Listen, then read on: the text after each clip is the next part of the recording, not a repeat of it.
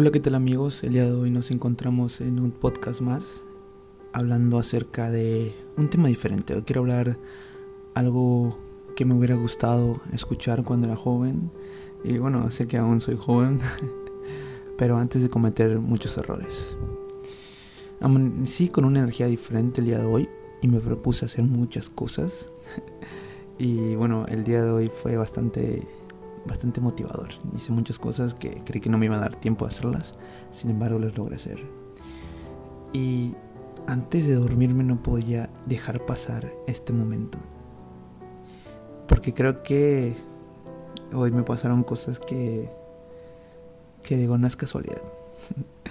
y quiero decirte que no existen las casualidades. El hecho de que estés aquí en ese preciso momento escuchando este podcast no es algo que haya sucedido por producto del azar. Probablemente la vida y el destino te han traído hasta aquí para escuchar lo que tengo que decirte. Todas nuestras acciones tienen un porqué y nos dirigen hacia nuevas experiencias y nuevos caminos que aún tenemos que recorrer para madurar y seguir creciendo emocionalmente.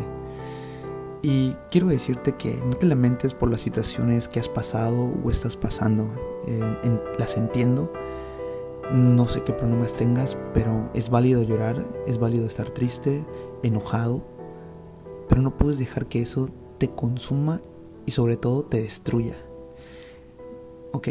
Moléstate tres días, cuatro días, llora una semana, lamentate dos si quieres, pero después de eso tienes que aprender y seguir adelante más fuerte que la vez anterior, porque la vida sigue y no espera a nadie.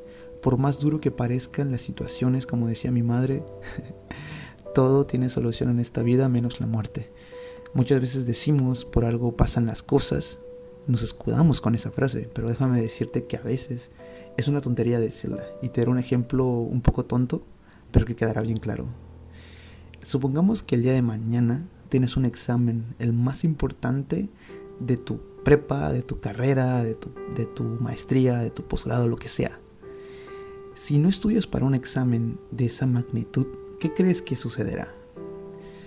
Yo te lo digo de una vez, lo vas a reprobar. Y tendrás el cinismo de decir, las cosas pasan por algo.